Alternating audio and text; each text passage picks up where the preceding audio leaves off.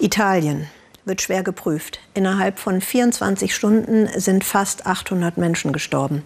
Die Italiener müssen wohl im Moment erleben, dass drastische Maßnahmen nicht prompte Linderung bringen.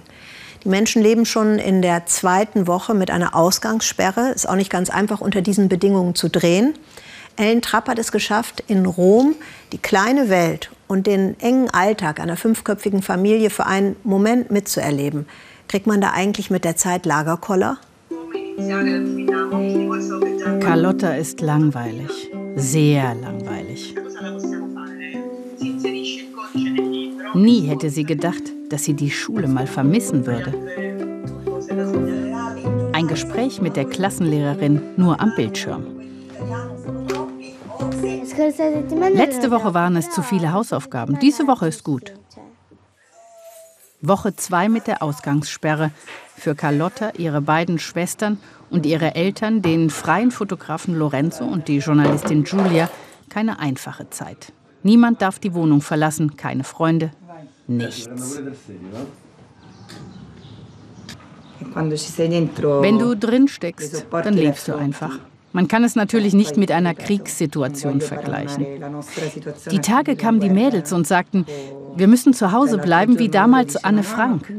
Solche Ideen kamen ihnen. Aber ich habe gesagt, Kinder, das ist was ganz anderes. Damals gab es eine Angst, die wir nicht haben müssen.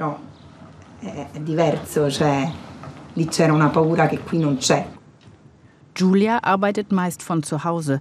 Doch Lorenzos Aufträge der kommenden Wochen wurden innerhalb kürzester Zeit alle storniert. Was heißt das? Arbeitslos, vorübergehend. Heute musste ich ins Fotostudio. Eine Zeitschrift wollte eines meiner Fotos. Das habe ich dann im Archiv suchen müssen. Solche kleinen Aufgaben geben mir das Gefühl, dass ich noch lebe. Frau Lehrerin, ich musste das aber ausdrucken. Bei mir ist aber der Drucker kaputt. Ariana ist zwölf Jahre alt. Gerade hat sie Deutschunterricht über eine Lernplattform. Doch so ganz reibungslos läuft der via Computer noch nicht. Wissen Sie, wie lange wir ungefähr in Quarantäne bleiben müssen? Doch dann bricht das Netz zusammen. Ich bin keine Streberin, aber jetzt vor dem Computer einem Erwachsenen zuzuhören, der mir was erklärt, und dann erklärt er es nicht mal gut, finde ich schwierig. Der Arme kann es eben nicht besser. Er unterrichtet ja auch zum ersten Mal auf dieser Lernplattform. Julia merkt, mit jedem Tag länger in der Ausgangssperre wird der Alltag schwieriger. Da wird Wäsche aufhängen zum Highlight. Mal ganz alleine auf der Terrasse für ein paar Minuten. Das ist die Schule der Kinder. Dort hinten bei den Spielsachen ist der Kindergarten. Früher, wenn du zum Mittagessen zu Hause warst, hast du dauernd Kindergeschrei gehört. Viele Stimmen der Kinder beim Spielen und jetzt Totenstille. Jetzt lungern die drei halt zu Hause rum, gehen sich manchmal gegenseitig auf die Nerven. Langsam werden sie ungeduldig, aber niemand weiß, wie lange das noch so weitergehen wird. Kommt ihr mal bitte und holt die Sachen für die Terrasse? Lorenzo sieht die Ausgangssperre bei aller Anstrengung auch als Geschenk. Große Wohnung, Terrasse für alle Hausbewohner auf dem Dach, viel Nähe zu den Kindern. Andere Menschen hätten es da deutlich schwerer.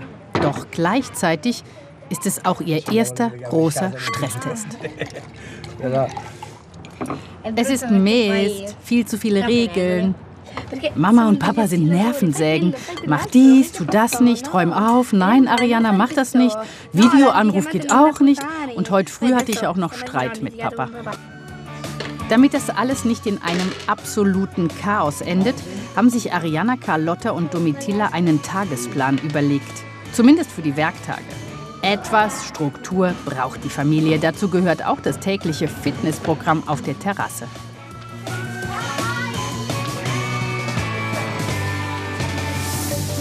Denn im normalen Leben tanzen, kicken und laufen die Mädchen regelmäßig.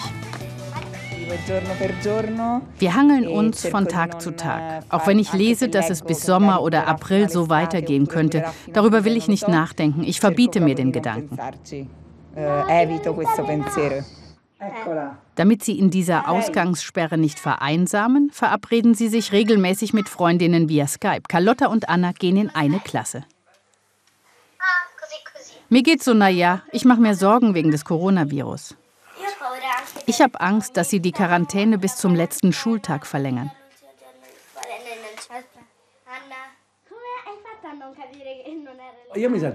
Ich fühle mich im Moment sehr beschützt, fühle mich zufrieden, Italiener zu sein, zufrieden, dass ich in Rom bin. Schön, dass man sich von Fenster zu Fenster grüßt, dem Nachbarn winkt. Eine schöne Atmosphäre.